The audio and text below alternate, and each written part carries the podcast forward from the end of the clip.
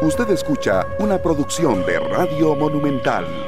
La radio de Costa Rica, 2.59 en la tarde, 5 mm, y 59 en Argentina, desde donde nos acompaña don Ignacio Bowling, eh, abogado internacional experto en litigios entre estados en temas de derechos humanos, a quien le pedí que nos ayudara a entender un poco el informe que nos brindaba la Comisión Interamericana de Derechos Humanos sobre los derechos en la región, que hace una advertencia sobre Costa Rica.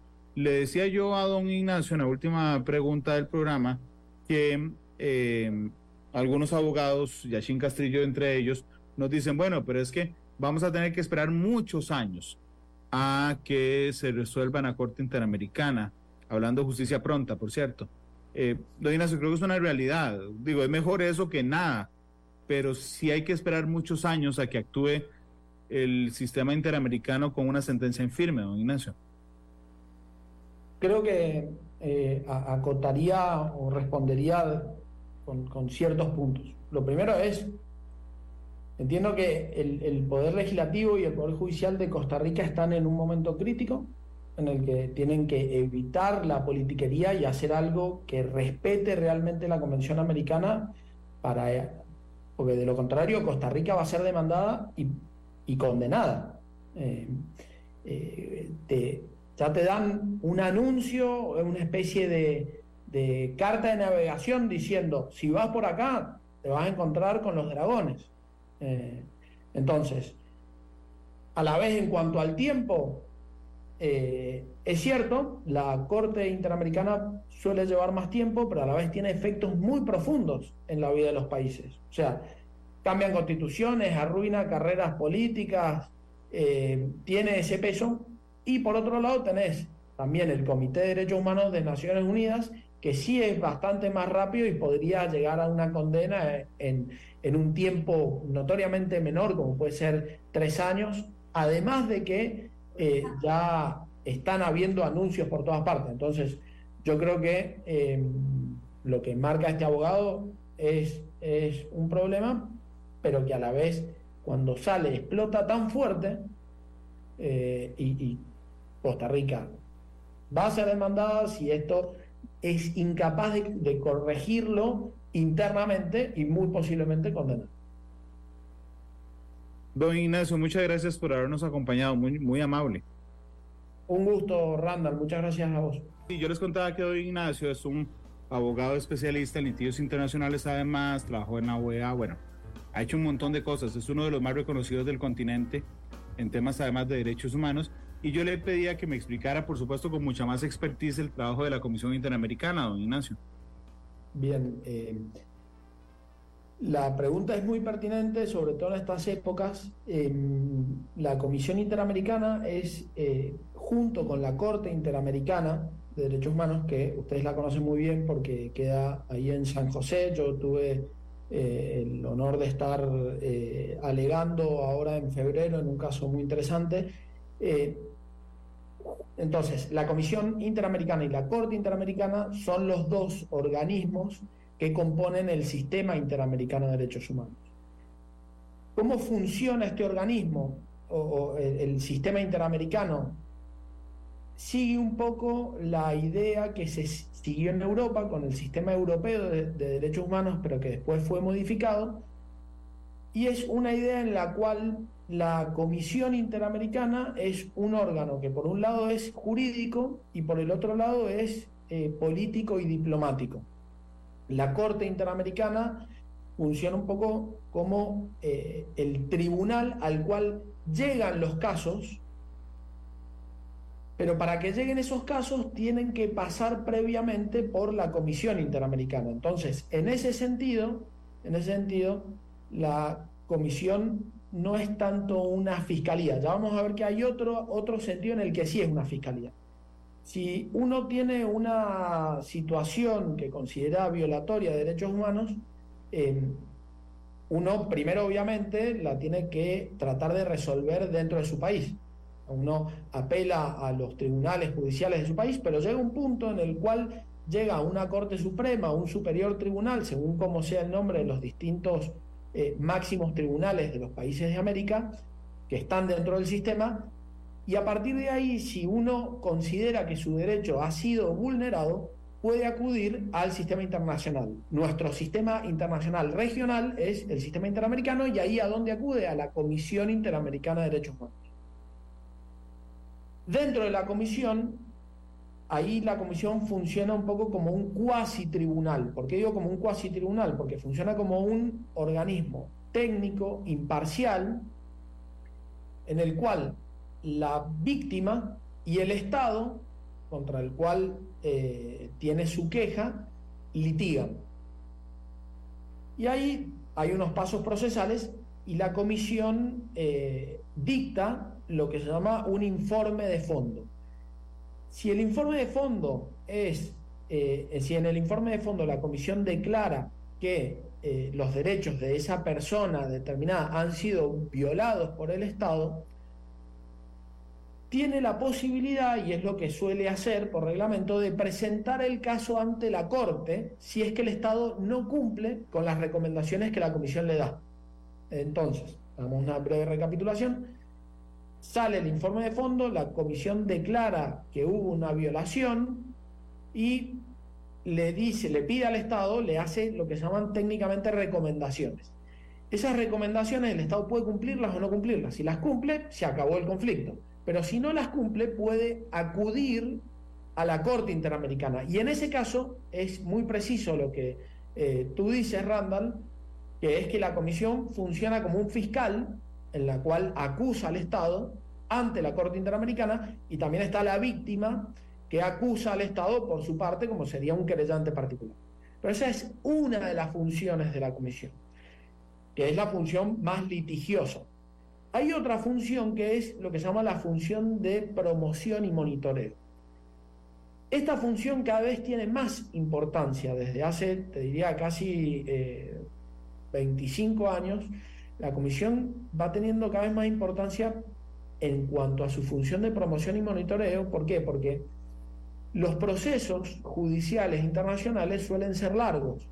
Entonces, imagínate que hay una violación a un derecho y eh, pasa 10 años, 12 años, 15 años, y recién 15 años después de esa violación, ese derecho es restituido por la Corte Interamericana de Derechos Humanos. Obviamente, como hay ese dicho popular, eh, justicia lenta no es justicia, entonces la Comisión se ha ido dando cuenta que tiene herramientas, tiene mecanismos eh, con los cuales puede ir marcando violaciones que se van produciendo a los derechos casi al mismo momento en el que se van produciendo, como una forma de advertirle a los estados, ojo con esto, porque eh, esto que está pasando me preocupa mucho. Y si usted no lo soluciona a nivel interno, vamos a tener un problema porque si se quejan las víctimas de esta violación, le advierto, esto presumiblemente parece una violación. Entonces, tiene distintas formas de, generar estas acciones de monitoreo y de promoción que son eh, sustantivas también y adicionales a lo que sería la, función más eh, litigiosa o jurisdiccional de, la comisión. Eh, ahí, ahí, si querés, esa sería una breve explicación de cómo funciona la comisión. No, no, y, ha sido, muchas gracias porque ha sido muy claro. De hecho, el sistema interamericano como sistema, surgido además, em, no, surgido no, perdón, que nos llevó a la firma de la Comisión Americana en el 69, que conocemos como Pacto de San José porque fue firmado aquí en San José. Era para ese tiempo un momento de avanzada. Era, era una, una, una jurisprudencia de avanzada en temas de derechos humanos. Realmente la convención es un documento lleno de vida para el momento en el que surgió. Sin embargo, en términos regionales, don Ignacio, pareciera ser una contradicción que ese avance que se logró con el sistema interamericano, la comisión, la convención y la corte, este, pareciera ir un poco en contraindicación con la región, en el sentido de que persiste en términos integrales violaciones sistemáticas a los derechos humanos, ahorita vamos a caer en Costa Rica, pero violaciones sistemáticas eh, en, en democracias, algunas de ellas muy jóvenes en América Latina, otras con institucionalidades muy débiles y con un enorme problema regional que es el crimen organizado y el narcotráfico, Ignacio. Bueno, a ver, coincido con vos, el desafío eh, del sistema interamericano es mayúsculo en este sentido, eh, pero a la vez creo que tal vez lo que se espera del sistema interamericano es algo que eh, es complejo que un sistema internacional con muy pocos recursos o con relativamente pocos recursos pueda dar. Eh, claramente en, América Latina, que diría que es donde es más influyente el sistema interamericano, hubo una primera etapa en la cual el sistema interamericano fue, te diría, muy exitoso. Eh, pasamos de una región plagada de eh, gobiernos militares, dictaduras, desaparecidos, etc. Y todo el proceso de democratización que existió a partir de la década de los 80, en buena medida, o, creo que hay un actor fundamental que hay que reconocerlo, que ha sido la Comisión Interamericana y la Corte Interamericana, eh, que han funcionado muy bien para proteger estos derechos, si quieres, de eh, hay, tres cuestiones que son muy básicas eh, para el desarrollo. A mí me gusta mucho tratar de, vincular lo que es desarrollo con derechos humanos. Y hay tres derechos que son fundamentales, que son los derechos políticos, la libertad de expresión y la independencia judicial. Cuando hay un Estado, cuando un Estado garantiza firmemente estos derechos, el desarrollo se va produciendo y cuando el desarrollo se va produciendo, el Estado se va fortaleciendo, no en un sentido de volverse un Estado gigante, sino en el sentido de volverse un Estado hábil y apto para tratar los distintos problemas, como puede ser el problema del narcotráfico, el problema del crimen organizado. Em, la, independencia judicial sirve para esto. La libertad de expresión sirve para esto y los derechos políticos, que, que haya una igualdad, que la cancha política no esté inclinada, es decir, que, la, política no se meta con la justicia, que la política no se meta con la libertad de expresión, que a la vez la justicia controle al poder, que la, que la prensa y los medios controlen al poder, todo esto va generando un desarrollo progresivo. Creo que vos mencionaste otro punto que también es importante, que es, eh, somos, eh, a, comparación de otros estados eh, de Europa, somos países jóvenes, somos países jóvenes con institucionalidad joven, con democracias relativamente jóvenes, y a esto también hay que darle tiempo. O sea, decía Churchill, la democracia es el único sistema que se puede ir automejorando. Eh, y en este sentido, eh, el desafío está. Y creo que eh, el sistema interamericano está encarando también estos desafíos para que una vez superada esta primera transición de gobiernos dictatoriales a democracias, avanzar en, si quieres, una segunda transición que sería generar buenas gobernanzas en estas democracias que sean capaces de, responder a los desafíos colectivos que hay actualmente. Don Ignacio, ¿qué es lo que qué es lo que la comisión revisa? Voy a, permitirme compartir pantalla. De hecho, le pido a, Canal 2, que es la que está generando la señal inicial, y a la cabina de la radio, que me permitan compartir pantalla, porque quiero ver el informe. Eh, ¿qué, es lo que mide el informe? Ve, ve, porque el informe trae una colita al inicio que a mí me llamó la atención. La comisión dice, le, pedimos a los estados información sobre los temas y nos la brindaron. En el caso de Costa Rica dice, y el estado brindó respuesta. ¿Se queda la comisión con la versión oficial, con la respuesta oficial, o trabaja, digamos, con más actores de la sociedad para darnos un panorama más real de la situación de los derechos humanos?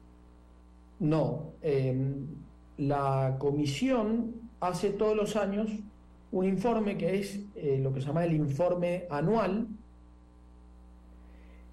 Y este informe lo que hace la comisión, lo que, eh, lo que trata de buscar es eh, marcarle de manera preventiva a los estados una, una cuáles son los temas que la están preocupando. Entonces, respondiendo en concreto a tu pregunta, eh, la comisión le pide información al Estado eso es parte de la dinámica general de la comisión. el Estado, los estados tienen cancillerías que van produciendo informes, tienen representantes ante la Organización de Estados Americanos. Los estados le van dando información.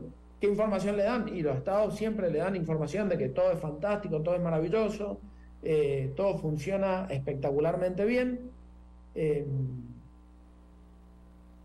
pero la comisión, la comisión siempre ha sido eh, un organismo que ha buscado contrastar esa información con la información que le da la sociedad civil, es decir, las personas, eh, las víctimas, las organizaciones no gubernamentales, que son las que le mandan eh, lo que la, realidad, la realidad sin maquillaje.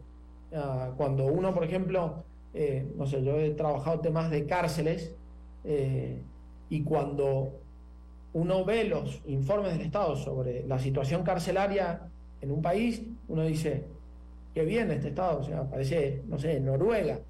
Y, si uno va a esa cárcel, encuentra tal vez eh, calabozos de 3 metros por 3 metros con 15 personas viviendo dentro eh, sistemas a veces de cama caliente, eh, es decir, eh, duermen ocho personas, duermen personas, ocupan las camas durante ocho horas, inmediatamente se levantan, otras ocho, otras personas ocupan la cama otras ocho horas y después vienen otras ocho, otras ocho horas las camas ocupadas por otra persona. Entonces, la comisión busca todo el tiempo contrastar la información que va recibiendo por parte del Estado para poder sacar un informe que sea eh, prácticamente correcto. Eh, y, eso es muy importante dentro de la labor de la comisión. Ahora bien, ahora sí ya puedo compartir la pantalla para enseñarles a ustedes el informe que hace la comisión y evidentemente llegar a Costa Rica. Eh,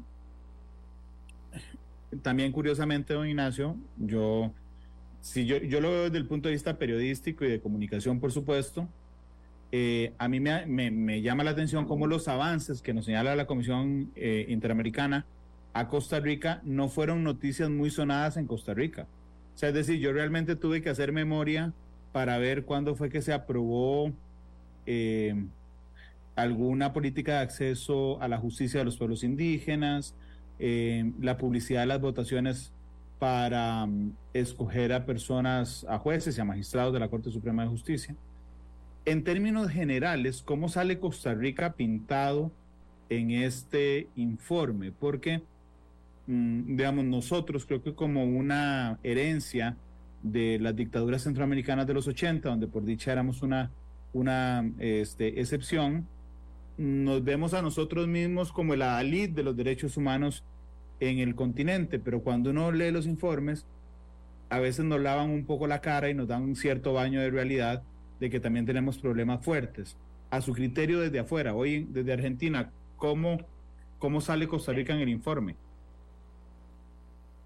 A ver, creo que sale como un, un estado dentro de, de la región relativamente eh, estable, pero con algunos aspectos que son muy desafiantes y que vienen siendo muy desafiantes. Me, parece que eh, claramente eh, no es Venezuela, claramente la comisión ha sido bastante dura con El Salvador, por ejemplo. ¿Cuál es mi impresión con Costa Rica? Mi impresión es que eh, no solo la Comisión, sino que otros organismos de derechos humanos, en este caso de la ONU, vienen haciendo hincapié en temas que, eh, le, que le están costando a Costa Rica, que están sobre todo vinculados a temas de eh, independencia judicial y, debido proceso, porque te doy un ejemplo eh, para que veas la, la, magnitud de lo que te digo. el relator de independencia judicial de Naciones Unidas, uno de los países a los que más le dedicó tiempo y, y esfuerzos en los últimos cuatro años fue a Costa Rica. es decir, me parece que hay un tema, Costa Rica tiene desafíos, tiene aspectos positivos, pero dentro de los desafíos hay algunos que son un poco más fuertes que otros que vienen por el lado de la eh, independencia judicial. Ok, veamos en el informe donde dice consideraciones generales, dice respecto de los avances, la Comisión saluda la adopción de diversas medidas en materia de acceso a la justicia de diferentes grupos de población.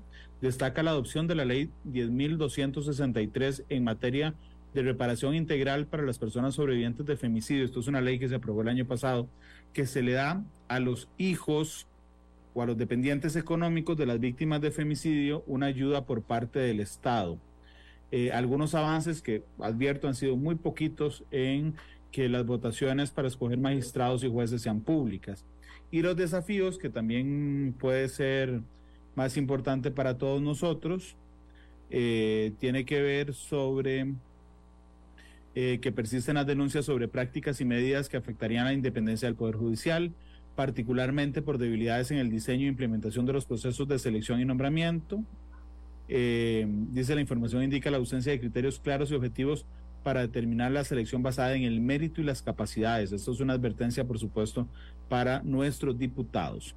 Ahora vamos al tema específico. Dice que en cuanto a la segunda vuelta electoral del año pasado, destacó el profesionalismo y pericia técnica del Tribunal Supremo de Elecciones, pero la, eh, la emisión de la OEA recomienda una serie de medidas en materia de financiamiento de campañas, participación política de mujeres y justicia electoral. Este es uno de los puntos fundamentales de Costa Rica. Nosotros genuinamente tenemos un sistema muy avanzado de elección popular, un Tribunal Supremo de Elecciones muy respetado, pero sí tenemos siempre las mismas observaciones, don Ignacio. El financiamiento de partidos, el acceso igualitario al poder y el tema de la, de la igualdad entre partidos políticos. ¿Cómo lo ve usted, don Ignacio? Eh, hago una, si queréis, como una, ya que el programa se llama Matices, hago un matiz, em, que es la comisión, al hacer esto, al hacer este informe, está ejerciendo lo, que suele llamarse como eh, su función de monitoreo, pero de una forma eh, diplomática. Recordemos que la comisión es un organismo internacional, la, diplomacia como forma de eh, relacionamiento entre estados y entre estados y organismos internacionales es muy importante. Por eso el lenguaje que uno va a ver acá es muy cuidadoso. Uno nunca va a ver que la comisión, incluso a Venezuela, diga esto es un desastre, no funciona nada, se acaba de decir en Venezuela persisten desafíos, y es decir, es un lenguaje que eh, trata de eh, trata de no generar eh, ruptura de relaciones diplomáticas, es decir, que un Estado no diga me voy del sistema interamericano, denuncio la convención y ya no soy más parte de este sistema. Entonces, eso como primer punto. En cuanto a la institucionalidad democrática y este punto que vos mencionás, la verdad que es un tema que eh, las misiones de la OEA eh, suelen estar haciendo bastante énfasis, es la forma en la cual se financian las campañas, eso creo que es un tema de toda la región, eh, en algunos casos en forma más, más eh, fuerte por los problemas que tienen de financiamiento eh, y a la vez también, em, fíjate que eh, reconoce mucho la, pericia técnica del Tribunal Supremo de Elecciones, es decir, que haya un organismo que eh, asegura que un ejercicio tan importante de los derechos políticos como son las elecciones eh, sea realizado en forma competente y profesional, eso es muy importante. Eh, y bueno, en cuanto a participación política de las mujeres, eh, yo creo que lo que está pasando bastante es que no conozco la realidad de esto en, Costa Rica, pero ante la falta de, si quieres, paridad, porque en, la, en los hechos, o en la norma, hay una igualdad que en principio toda mujer se podría candidatear, pero muchas veces cuando hay una situación eh, de desventaja estructural incorporada, hay alguno, que, es lo que se suele sugerir desde el punto de vista de los derechos humanos, que hayan medidas positivas de eh, incorporación. Entonces, por ejemplo, que digan, por eso digo, no, no, no, no, estoy seguro si esto funciona así en Costa Rica o no, creería que no, pero que la mitad de las listas sean mujeres eh, en forma obligatoria, eso es algo que eh, fortalece mucho la participación eh, femenina en la política, de las mujeres en la política. pero bueno, eso es lo que tal vez podría acotar al respecto de lo que me dices. Claro, voy a desordenar un momento el informe, porque voy, la semana pasada aquí en el programa, tuvimos a una diputada nacional, Carolina Delgado, alegando los problemas eh, que nos plantea la lucha contra el crimen organizado. Don Ignacio, aunque el informe diga que Costa Rica es el país más seguro de la región, ciertamente este año, le cuento, hemos nunca antes habíamos tenido tantos homicidios como este año. A la fecha de hoy tenemos 86 más que el año anterior, realmente es una cantidad exorbitante. Y mm, se ha apostado por, por una ley de crimen organizado que ha tenido un proceso un poco complicado en nuestra Asamblea Legislativa, eh, que dejó un espacio de tiempo por un error material de los diputados con leyes derogadas que hoy em, eh, nos tienen a todos muy preocupados. El informe señala algo de esto en particular. Eh, que, que, es justamente de la ley de delincuencia organizada. ¿Podría explicarnos qué es lo que nos han señalado, don Ignacio? Eh, claro, cómo no.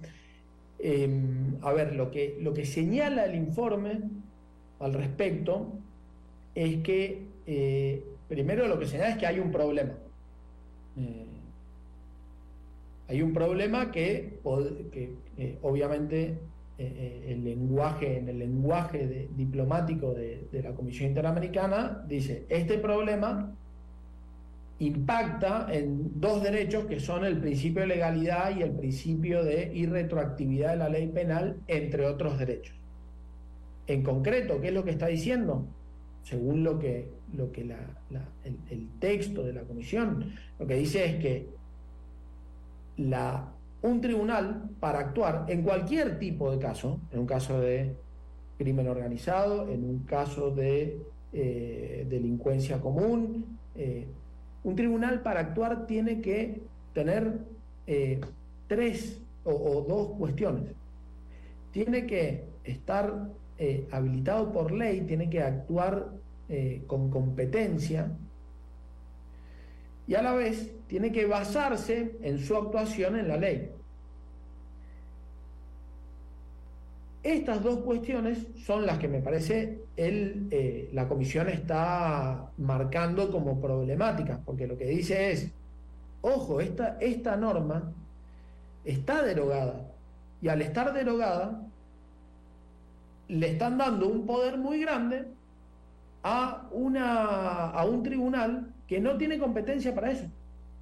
Si no tiene competencia para eso, lo que el tribunal está actuando termina siendo eh, ilegítimo. ¿Por qué?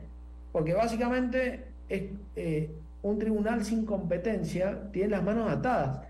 La, el, principio de todo el constitucionalismo liberal y de los derechos humanos es tratar de eh, minimizar los riesgos de la potencia del Estado. Entonces, vamos a ver, lo, lo, que la comisión nos señala en este punto es que, don Ignacio, cuando yo veo las los otros desafíos que tenemos, son desafíos estructurales que ya conocíamos el año pasado. O sea, es decir, que los hubiéramos ido repitiendo una y otra vez a través de los informes, pero que podemos ir corrigiéndolos. Pero este es nuevo. Y yo lo que me parece apreciar es que este es grave porque es una situación recién ocurrida que nos genera una situación que es muy difícil de explicarle a la población en general, pero que la comisión nos está diciendo, ojo, ojo, ojo, porque aquí está esta situación que es violatoria de los derechos humanos, que por cierto los derechos humanos no están hechos, hechos para una población que nosotros escojamos, es para, para todos. A ver, 100% de acuerdo contigo y, y cómo, me gusta pensar a mí como, como abogado, defensor de los derechos humanos, eh, uno a, veces tiene la, la, tentación, si querés, la sensación de que, eh, no, porque los derechos humanos son eh, eh, para los delincuentes y etcétera. y en realidad, en realidad, los países más desarrollados son los que tienen procesos de justicia incuestionables. No hay nada peor para la inseguridad en general que contar con sistemas de justicia arbitrarios que no dan garantía de confianza a la población. Hoy en día la, justicia, yo hace poco publiqué un, un artículo un artículo jurídico, académico, que llamaba Procesos políticamente expuestos, eh, que es como un, juego de palabras con esa frase de, personas políticamente expuestas. Y empezaba mostrando cuáles son los números de confianza en la justicia, y son muy bajos, la gente no confía en la justicia. En general, la gente no confía en la justicia. Esto en toda América Latina. Eh, la, gente piensa que la justicia muchas veces actúa respondiendo a intereses partidarios, que la justicia actúa respondiendo presiones eh, mayoritarias, presiones populares, cuando los medios empiezan a hablar de un caso, etcétera.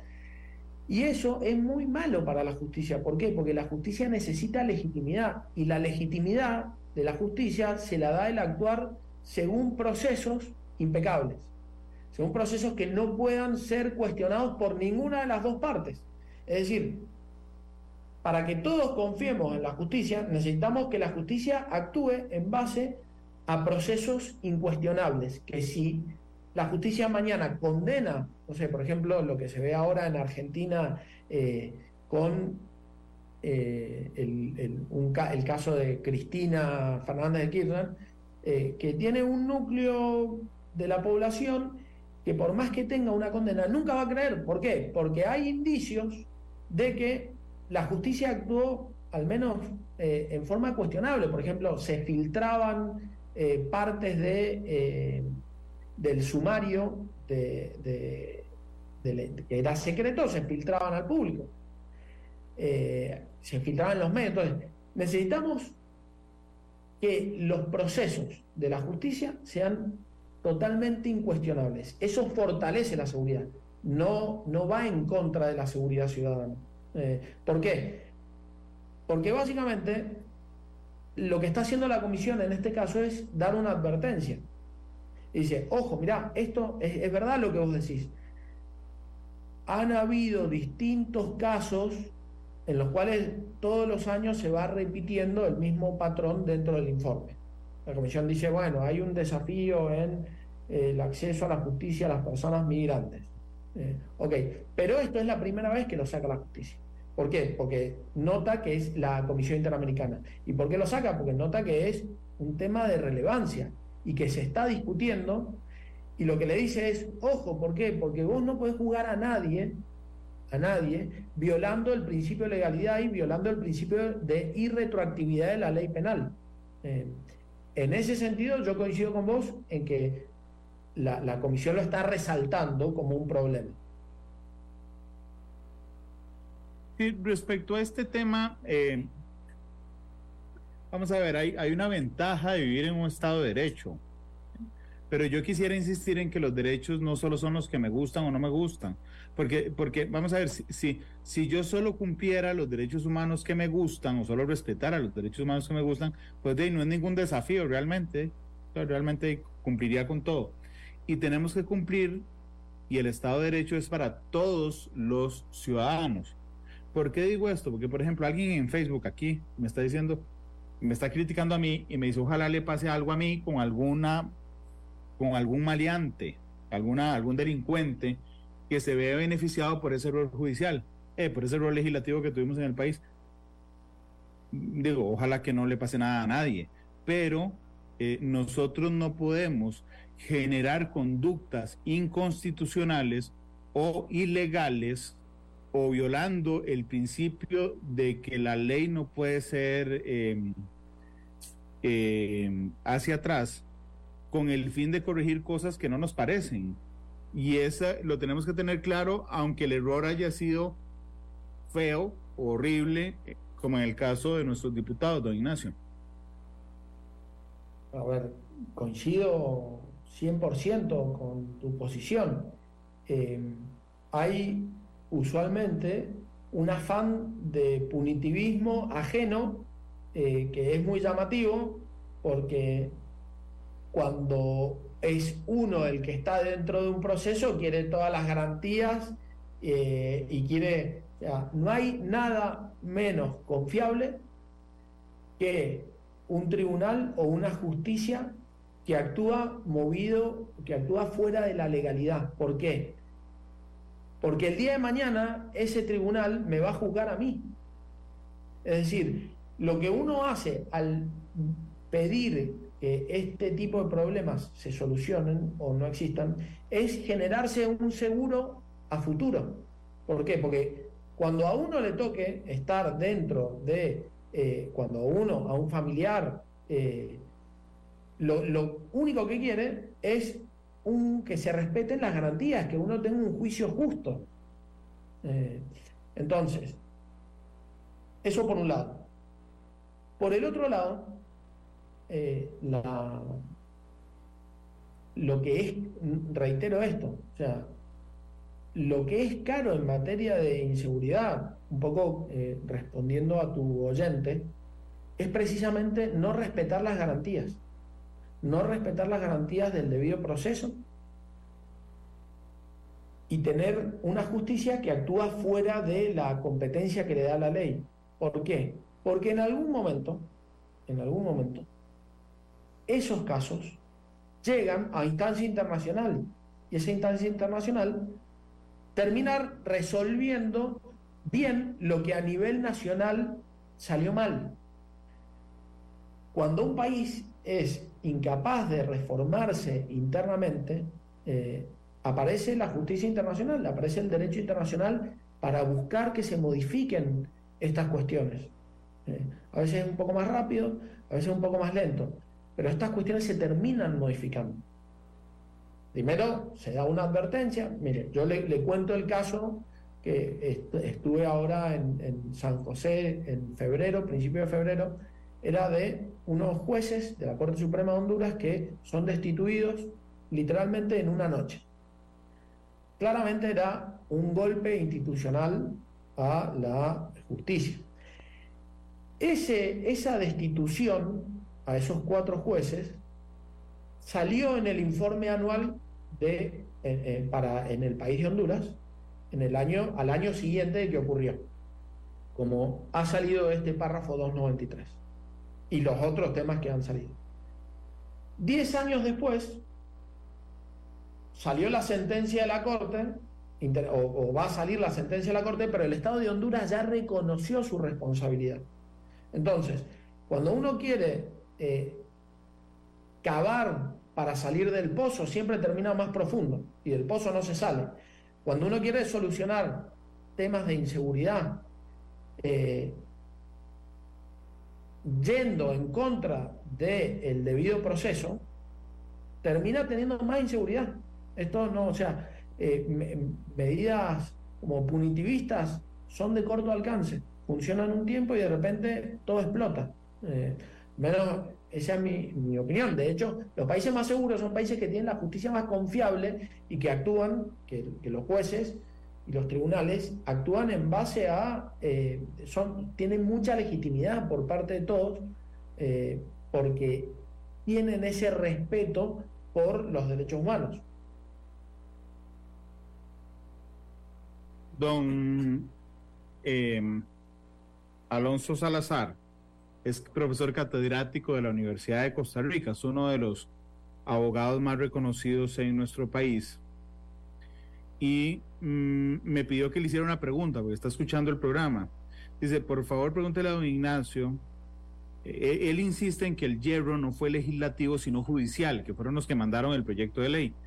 Entonces dice, la pregunta para don Ignacio, por favor, es si esto no generaría en el ámbito del sistema interamericano de justicia responsabilidades para el país. O sea, si alguna persona afectada eh, sobre este tema eleva el tema ya advertido por la comisión, podría generar responsabilidades ulteriores eh, al Estado costarricense, don Ignacio? Yo creo que sí. O sea, eh, imagínese esto. a usted lo condenan por una ley derogada o llevan un proceso contra usted basado en una ley derogada.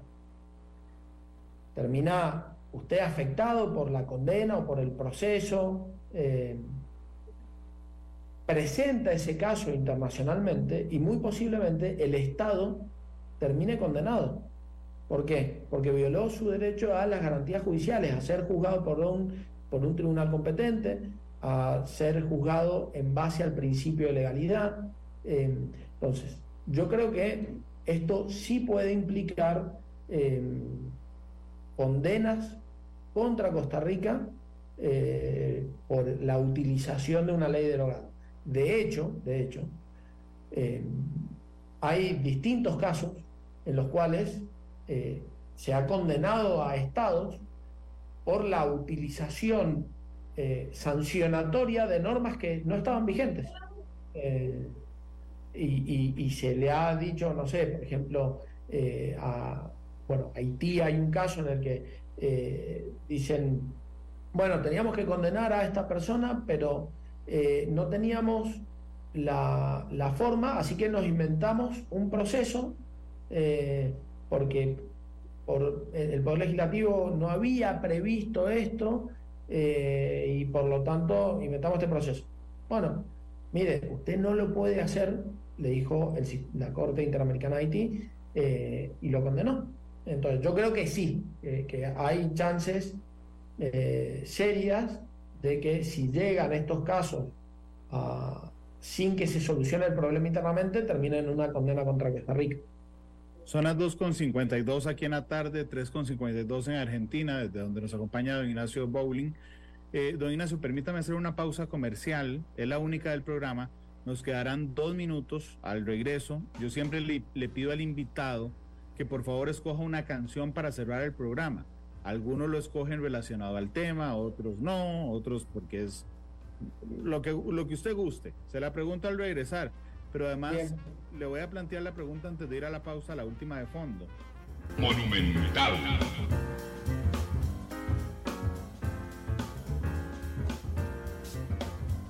Don Ignacio, muchas gracias por habernos acompañado, muy, muy amable. Un gusto, Randall, muchas gracias a vos. ¿Con qué canción le gustaría mm, despedir el programa de hoy? A, mí me gusta mucho un cantante argentino, se llama Fito Páez, supongo que lo, conocen. Eh, Por supuesto. Una que me, gusta mucho, que se llama Dar es Dar.